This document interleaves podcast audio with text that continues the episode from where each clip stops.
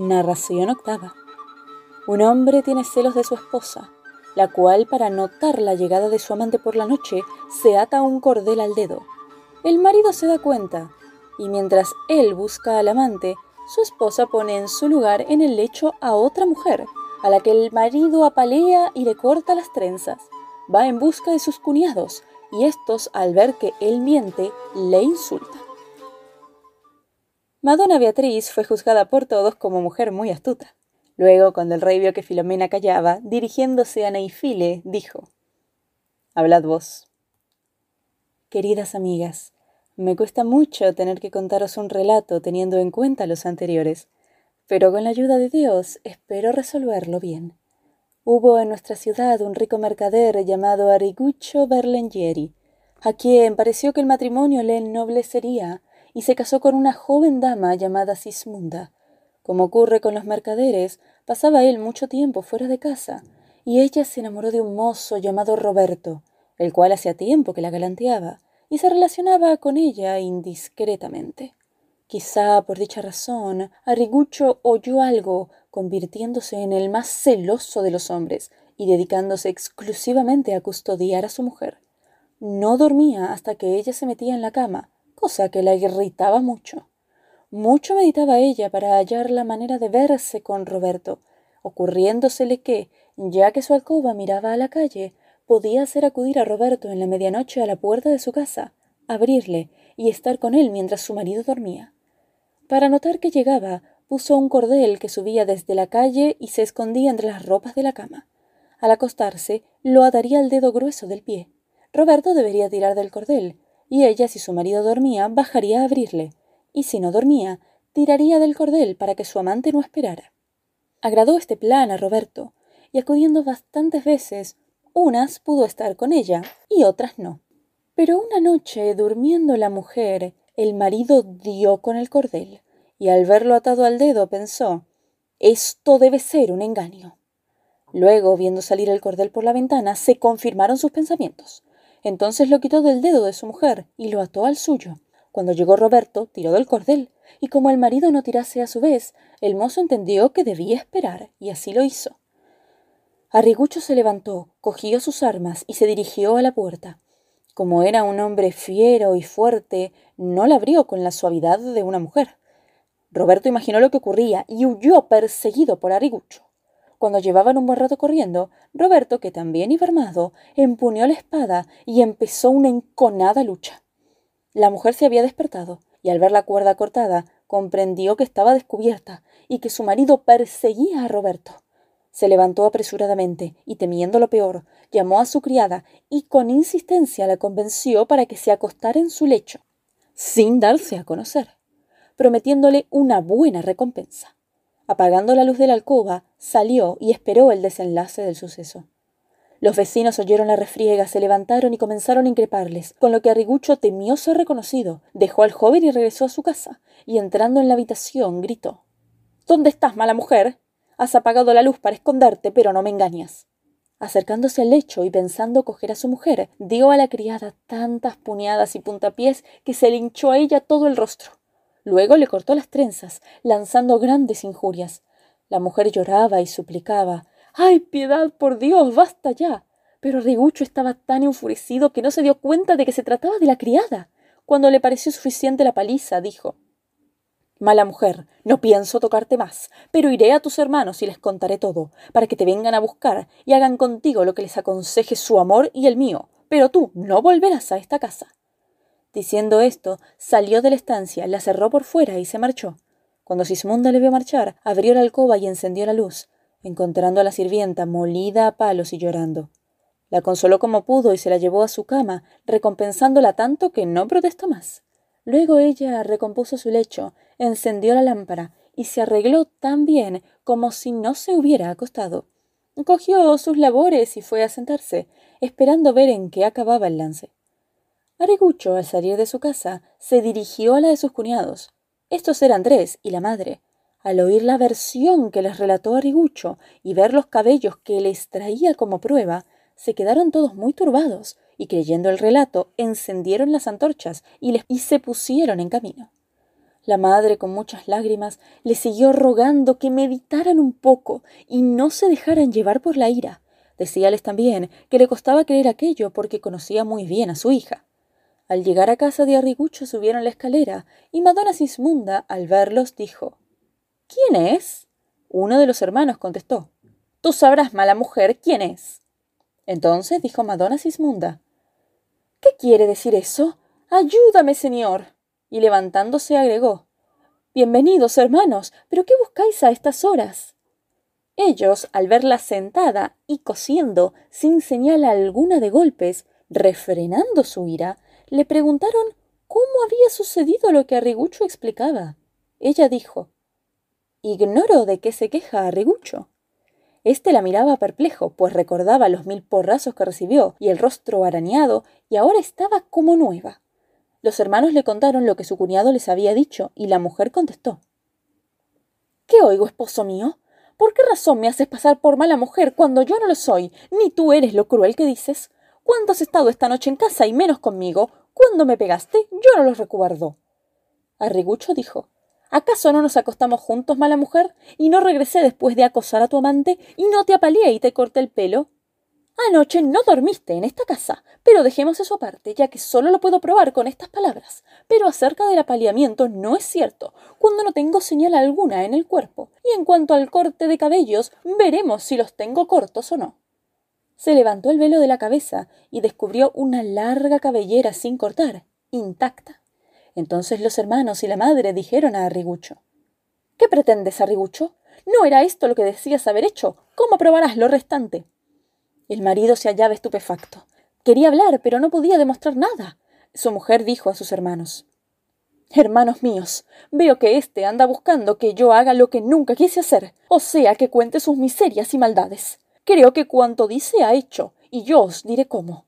Este hombre que en mala hora me disteis por esposo, pocas noches hay que no ande borracho o trate con mujerzuelas, haciéndome esperar hasta el amanecer de la manera que habéis visto. Estoy segura de que estando borracho se acostó con alguna desgraciada y con ella hizo cuanto dijo. No hallándose aún en sus cabales, cree que era yo. Si le miráis bien, veréis que aún está bebido. Por ello os suplico que no le tratéis más que como a un borracho, y ya que yo le perdono, hacedlo vosotros también. La madre de la mujer, al oír esto, empezó a gritar desaforadamente.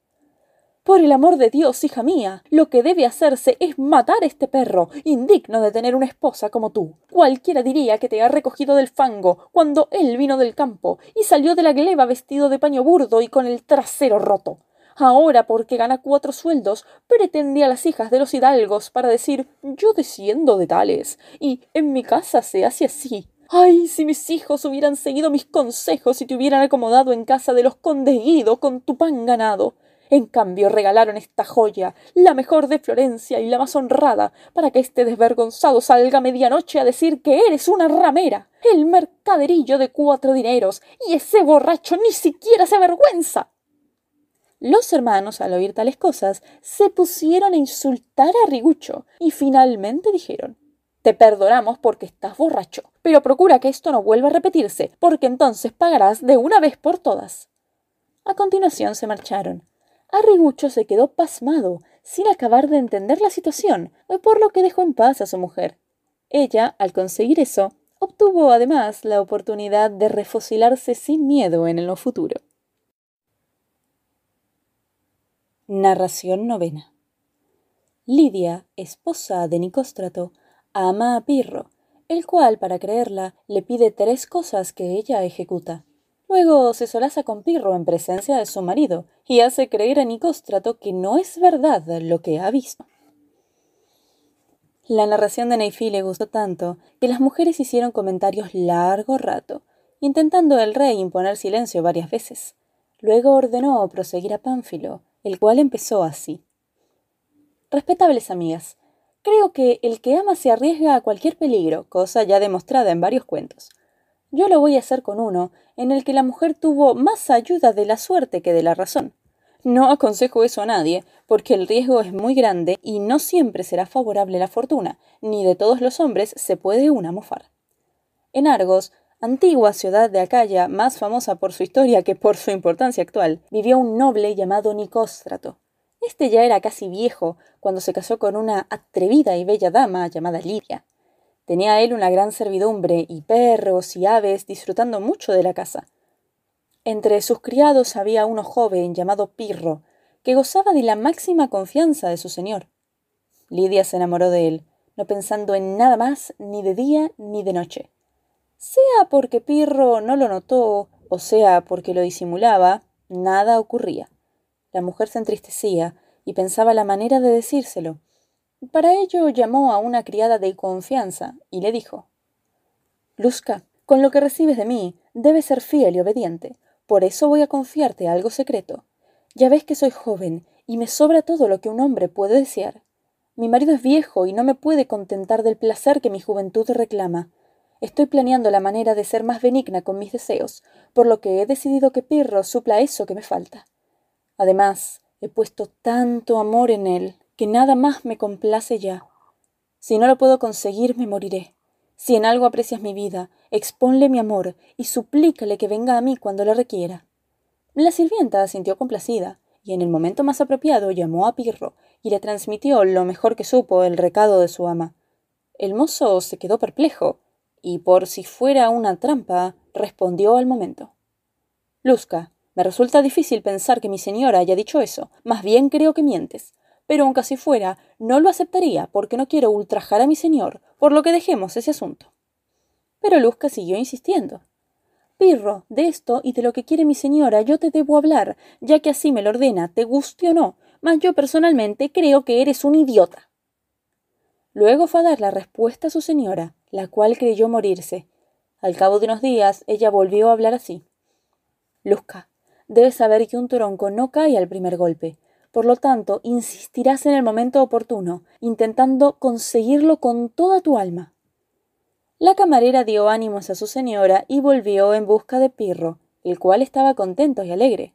Le dijo así Hace unos días te expuse el ardor que por ti consume a mi señora. Ahora quiero decirte que si persistes en tu dureza, ella morirá. Por ello te suplico que la complazcas. Si insistes en tu obstinación, te tendré por un majadero. ¿Qué mérito mejor puedes tener, sino que te ame una mujer tan noble? ¿Quién mejor que tú puede disfrutar de las necesidades de la juventud? Acoge mis palabras y piensa que la fortuna llama a nuestra puerta una sola vez. No dejes pasar la oportunidad. ¿Crees que si tuvieras una hermana, esposa, madre o hija que gustara a Nicóstrato, tendría él miramientos como los tienes tú con su mujer? Eres ingenuo si lo crees así. Pirro, que estuvo pensando bastante en las palabras de Luzca, había cambiado de opinión y quería complacer a su señora, si en realidad no era un engaño, por lo cual le respondió Sé, Luzca, que tienes razón, pero también sé que mi señor es muy prudente y avisado, y tal vez quiera probarme. Por ello pediré tres cosas, y si ella me las concede, yo haré después todo con agrado.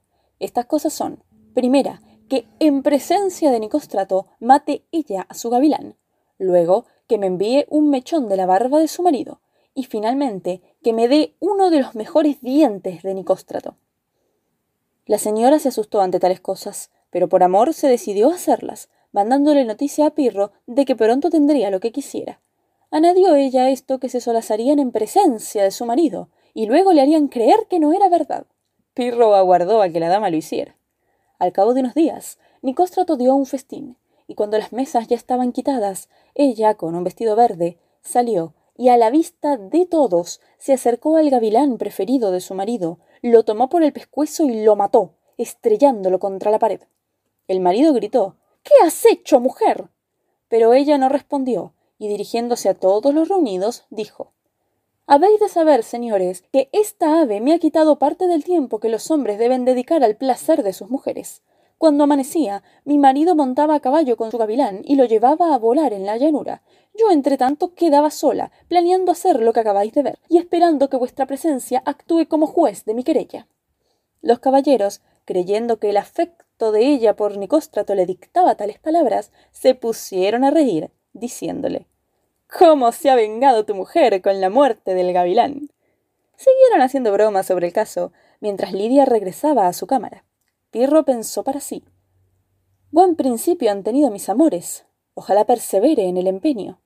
Al cabo de unos días, mientras Lidia estaba en la alcoba con su marido, le tiró tanto de la barba que de esta manera pudo conseguir la segunda petición, ante las quejas del marido, le dijo ¿Qué es esa cara? Por unos pelos que te he arrancado y los que me has arrancado a mí. Luego la mujer se guardó el mechón para enviarlo a su amado. Lo que le causó más problemas fue la tercera prueba, y meditó mucho hasta dar con la solución. En la casa había dos muchachitos que estaban allí para aprender buenas costumbres, y a la hora de comer uno cortaba la carne y el otro echaba la bebida a Nicóstrato. Lidia les mandó que al acercarse a él echaran la cabeza hacia atrás sin decir nada. Ellos obedecieron, y luego ella preguntó a Nicóstrato. ¿Has visto lo que hacen los niños al servirte? Sí, y quiero preguntarles por qué lo hacen. Ella le contestó. Ya te lo explicaré yo. No te decía nada para no humillarte, pero como ahora los demás se han dado cuenta, voy a decírtelo. Tienes muy mal aliento, y sería necesario averiguar la manera de quitártelo. Entonces repuso él. ¿Qué podrá ser? ¿Tendré algún diente malo? Puede ser eso. Lo acercó a la luz, y le miró la boca por ambas partes hasta que dijo Tienes un diente que está deshecho. Debes de haber sufrido mucho, y además se estropeará los de al lado. Lo mejor sería sacártelo antes que se complique el asunto. El marido respondió Si lo crees así, voy a hacerlo. Procura mandarme un maestro. No voy a mandarte ninguno porque yo lo sé hacer perfectamente. Esa gente es muy cruel, y yo no podría consentirlo. Yo, en cambio, si te hago daño, te soltaré, y ellos no lo hacen. Tomaron unas pinzas y haciendo salir a todos de allí, menos a Luzca, tendieron a Nicóstrato y le colocaron las tenazas en la boca. Entonces, haciendo fuerza, a pesar de sus gritos, le sacaron el diente. Lidia se lo guardó y fingió haberle quitado uno muy estropeado que llevaba en sustitución. Se lo enseñaron, diciendo Era lo que tenías en la boca. Él lo creyó todo, y le pareció incluso no tener daño alguno. La mujer mandó el diente rápidamente al amante, y para confirmar aún más las pruebas, quiso cumplir lo otro que le había ofrecido. Para ello, un día después de comer, hablando con Nicóstrato, le pidió que, para aliviar una enfermedad, Pirro y él la acompañaran al jardín. Se colocaron ellos a ambos lados y se dirigieron a un prado junto a un peral. Al cabo de un rato, la mujer, habiendo informado a Pirro previamente, dijo Pirro, me gustan mucho esas peras. Sube al árbol y tráeme algunas. Este subió, y entonces empezó a gritar ¿Qué hacéis, señor? ¿No os da vergüenza tolerar esto en mi presencia, señora? ¿Creéis que soy ciego? Estabais enferma, pero os habéis curado pronto. Si queríais hacer eso, no teníais buenas alcobas. ¿Por qué no os vais allí? Es más moral que hacerlo en mi presencia. La mujer dijo al marido ¿Qué le pasa Pirro? ¿Desvaría? No desvarío, señora. ¿Creéis que soy ciego? Nicóstrato, asombrado, dijo Debes soñar, Pirro. Él le repuso no sueño, señor, ni vos tampoco, sino que os movéis de un modo que si lo hiciera igual el peral no tendría ya una pera en sus ramas. La mujer declaró ¿Qué será esto? ¿Es posible que crea ver lo que dice? De buena gana subiría al árbol para comprobar lo que se ve desde él. Pirro seguía igual desde arriba y Nicóstrato le dijo Basta, baja ya. Al bajar le preguntó ¿Qué es lo que veías? Creo que debéis tenerme por loco, pero yo os he visto con vuestra esposa haciendo lo que os he dicho. Cuando bajaba os he visto levantar y sentaros donde estáis ahora. Nicóstrato dijo Te aseguro que estás en un error. Desde que has subido no nos hemos movido de aquí. Pirro respondió ¿Para qué discutir? Os he visto, como ya he dicho. Nicóstrato, cada vez más pasmado, dijo Veamos qué encantamiento tiene este peral. Subió y seguidamente la mujer y Pirro empezaron a solazarse, gritando el marido. ¿Qué haces, mala mujer? ¿Y tú, Pirro? ¡Qué desengaño! Empezó a bajar del peral, y entonces la pareja dijo Si estamos sentados, poniéndose así cuando le veían bajar. Nicóstrato, como sé lo que vi falsamente desde arriba del peral, comprendo que a vos os ha sucedido lo mismo. Lo que digo lo comprobaréis en la honestidad y discreción de vuestra mujer, la cual jamás haría esto en vuestra presencia. Por mi parte me dejaría matar antes que cometer semejante infamia. Creo que esas visiones se deben al peral. Por mi parte, nada me puede convencer de que no habréis yacido carnalmente con vuestra mujer, pero al ocurriros a vos lo mismo, comprendo lo que ha pasado. La mujer, levantándose turbada, dijo Vete en hora mala si crees esto de mí. Si quisiera hacerlo, no sería en tu presencia, sino en una de mis estancias, y de manera tan secreta que dudo que jamás te enterases. Nicóstrato se dejó convencer por ambos y pensó en lo raro del caso. La mujer seguía fingiéndose aún molesta y agregó No me jugará este peral otra mala pasada, ni a otra mujer. Pirro, ocúpate de cortar el árbol con un hacha. aunque sería mejor dar con ella en la cabeza de Ericóstrato, pues tu esposo, aunque los ojos de la cara te enseñaran algo, jamás los de tu criterio deberían ver lo mismo. Pirro fue a buscar un hacha y cortó el árbol. Entonces dijo la mujer a su marido Veo derrumbado al enemigo de mi honestidad, por lo tanto mi ira se ha aplacado. El marido le pidió perdón y ella le perdonó con la condición de que jamás pensara cosa igual. El desgraciado marido burlado regresó con ella y su amante al palacio, y allí se solazaron muchas veces Lidia y Pirro. Dios nos depare lo mismo a nosotros. Narración décima. Dos cieneses aman a una mujer, comadre de uno de ellos. Muere el compadre, el cual se aparece al amigo según una promesa hecha, y le cuenta cómo se está en el más allá. Faltaba al rey narrar, y comenzó en cuanto las mujeres acabaron sus comentarios sobre el caso del Peral. Es cosa evidente que un rey justo debe obedecer las leyes que manda. Si no lo hace así, merecerá un castigo. Yo como rey no voy a caer en ese pecado. Ayer os dicté el tema a tratar hoy, pero vosotros ya habéis dicho del citado razonamiento todo lo que yo quería decir. No puedo recordar nada de tal materia que no se pueda igualar a lo vuestro. Por lo tanto, me someto a penitencia. El cuento de Elisa sobre el compadre y la comadre más la necedad de los cieneses me da motivos para contaros una historia que tiene partes muy gratas. Vivían en Siena dos jóvenes llamados Tingocchio Mini y Meucchio de Tura. Apenas tenían amistades ni relaciones, pero ellos dos se apreciaban mucho. Acudían a las iglesias y los sermones, donde habían aprendido que hay gloria y miseria, y el premio que se da a los que mueren según sus méritos. Desearon conocer más del asunto, y acordaron que el primero que muriese daría al otro noticias de su nueva vida. Con este juramento hecho, sucedió que Tingocchio se hizo compadre de un tal Anselmini que vivía en Camporrecchio y que había tenido un hijo de su mujer Mita. Tingocchio y Meucchio visitaron a veces a su comadre, mujer bella y agradable, de la cual se enamoraron los dos. Llevaban el amor en secreto. Tingocchio porque juzgaba que no estaba bien amar a una comadre, y Meuquio porque al advertir que su amigo estaba tan bien enamorado, pensaba si se lo digo, tendrá celos, y como es su compadre, podrá hablarle a su gusto y le hará coger odio contra mí. Sucedió, entre tanto, que Tingocchio con gran habilidad consiguió de ella lo que quería, no pasando el hecho inadvertido para Meuquio. No cejó éste en su empeño y fingió no darse cuenta. Ocurrió que Tingocchio labró y trabajó el terreno de la mujer, adquiriendo una enfermedad por tal causa, y tanto se agravó que murió de eso. Una vez muerto, al tercer día, se presentó en la estancia de Meuquio y le despertó, diciendo éste ¿Quién eres? El aparecido respondió Tingocchio, que viene a cumplir la promesa y a traerte noticias del otro mundo. Meuquio se asustó un poco, pero al tranquilizarse repuso Bienvenido seas, hermano mío. Luego le preguntó si se había perdido, a lo que el otro contestó. Perdidas están las cosas que no se encuentran. ¿Cómo estaría aquí si me hubiese perdido? No quiero decir eso, respondió Meuquio. Solo te pregunto si estás entre las almas condenadas al infierno. Oh, eso no. Pero por culpa de mis pecados me hallo con graves penas. Meuquio le preguntó qué clase de penas eran aquellas y qué pecados correspondían a cada una de ellas.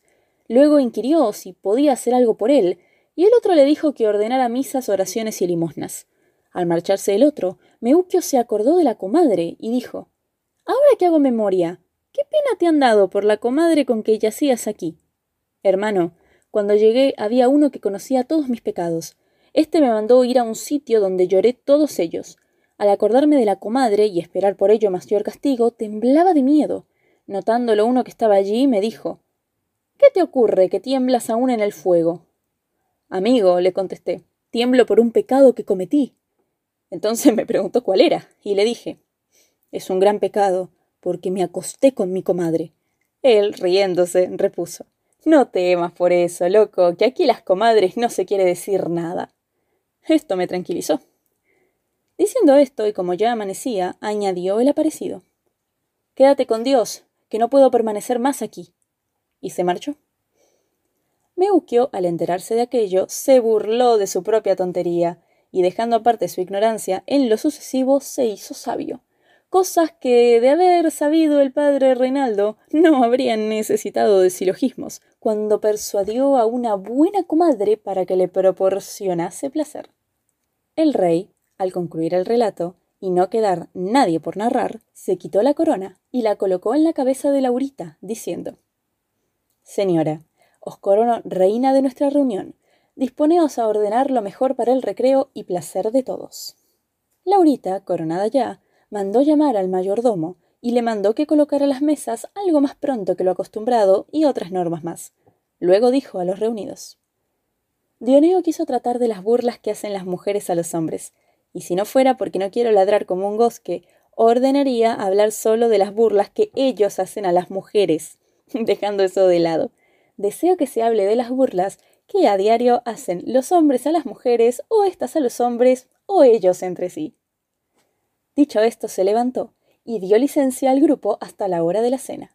El grupo se puso en pie también, y algunos entraron descalzos en el agua, y otros pasearon entre los árboles. Dioneo y Fiametta cantaron los romances de Arcita y Palemón. Esperaron entretenidos la hora de la cena, oyendo el canto de mil pajarillos, y refrescados por una suave brisa, reposaron y luego cenaron. Levantadas las mesas, estando el sol a mitad de crepúsculo, la reina ordenó el regreso, llegando al palacio casi de noche. Allí tomaron dulces y vino y bailaron con diversos sones. Luego, la reina ordenó que Filomena cantase una canción. Ella lo hizo así. Ay, pobre de mi vida. ¿Será posible que no pueda volver allá a suerte triste? Yo no lo sé en verdad, aunque fogoso el deseo palpítame en el pecho de volver a encontrarme donde estuve. Oh, caro bien, único reposo mío que mi corazón tienes cautivado. Dime que sí, dame esperanzas con que consuele mi alma abatida.